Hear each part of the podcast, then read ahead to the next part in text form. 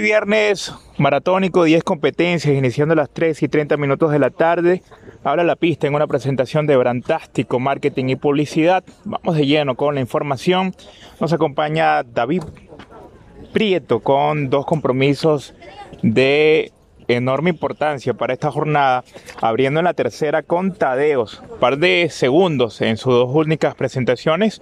En su última estuvo algo lento, entendemos que por eso lo llevó el partido entre semana y ahora aumenta su chance ya que está retirado el favorito Valentino con el número 9.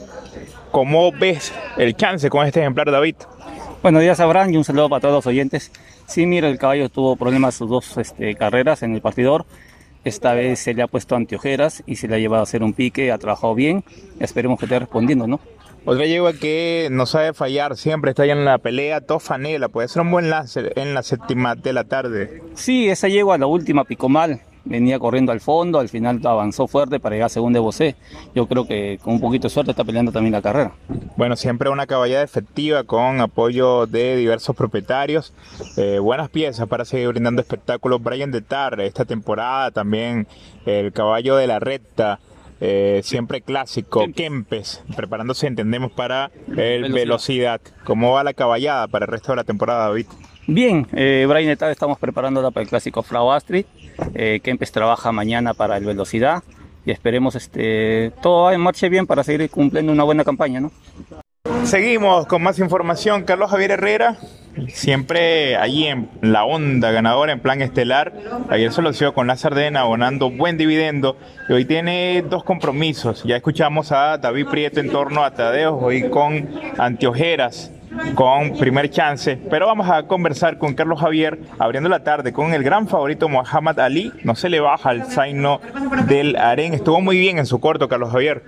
Sí, Chevron, como dice, el estuvo muy bien. Eh, ha, hecho un cambio radical porque al principio era un poco lerdón. Mientras va, va corriendo se, se, va, ayudando más y, y me gustó mucho, ¿no? Me gustó mucho el día del trabajo porque eh, salió muy rápido sin necesidad de hacerle, hacerle nada prácticamente.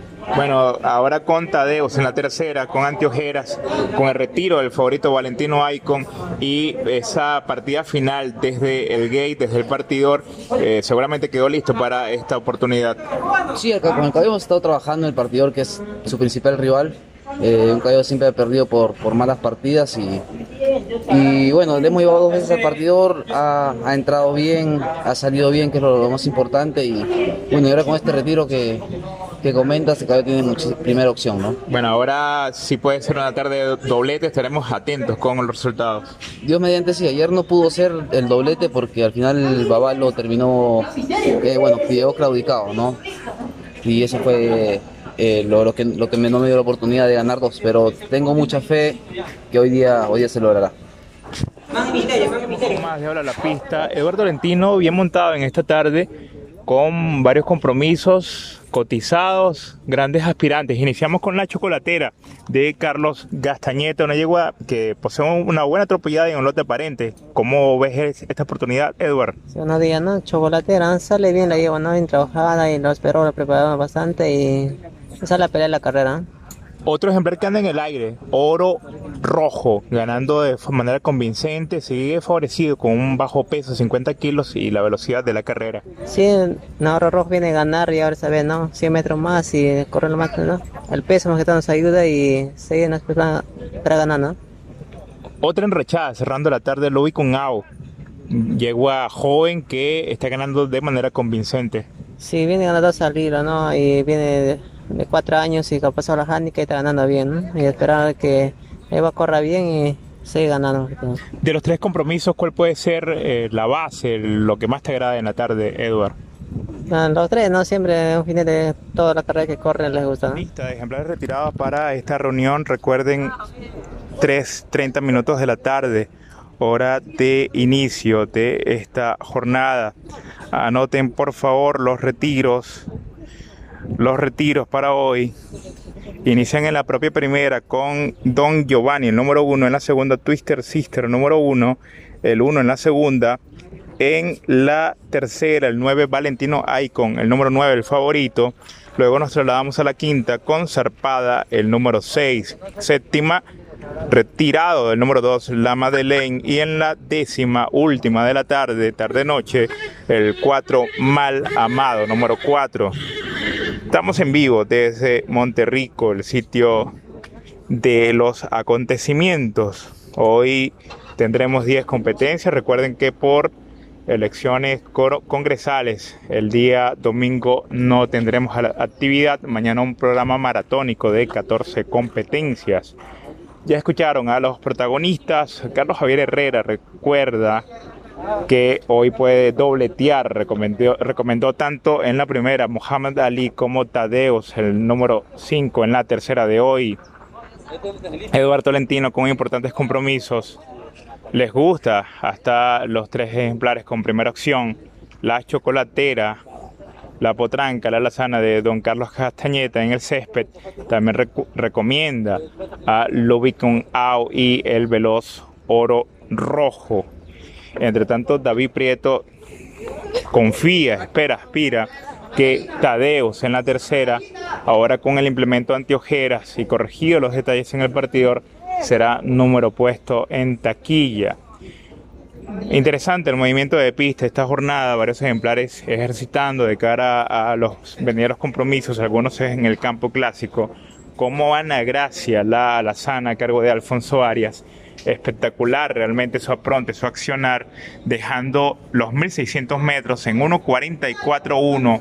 Lo hizo de su vida, ya que pasó desde los 700 metros mm, y finalizando en el poste de los 900. Excelente el accionar, ya que en los 200, eh, concluyendo su apronte, remató fuerte con 11-3, buscada por su jinete respondiendo a cabalidad. También destacamos el apronte de Tarja, la castaña de la Aurora, que se prepara para su siguiente compromiso, segunda presentación veloz esta corredora, que fue el partidor dejando crono de 24 con Eric Arevalo, tener un llamado la próxima semana en 1300 metros, quedó lista para ya lograr su primera victoria. Hoy varios ejemplares de la Aurora también rindieron a pronte. Destacamos a una potranca que eh, tiene ya planes de debutar precisamente en el clásico el debut la próxima semana, la hermana de Gaspar. Hoy fue el partidor también con Eric Arevalo, dejando crono de 24-2, cargándose algo en el poste de los 1200 metros cuando su jinete la fustigó con la mano izquierda. Sin embargo, la yegua demostró que tiene velocidad suficiente para ser candidata por la victoria en este clásico. Repetimos el debut sobre 1000 metros la próxima semana. Otra pareja del Aurora que lució bien, en este caso de la gente de Revolución Una Potranca, precisamente del rancho Fátima Alazana, que mostró condiciones, la hija de Fauna, si mal no recordamos, entrena Armando Filipuzzi con Carlos Trujillo, la Alazana, dejó crono de 48 con 12, dominando fácilmente a Evangelina, otra potranca a cargo de Armando Filipuzzi. Es el reporte de entrenamientos, sin dudas.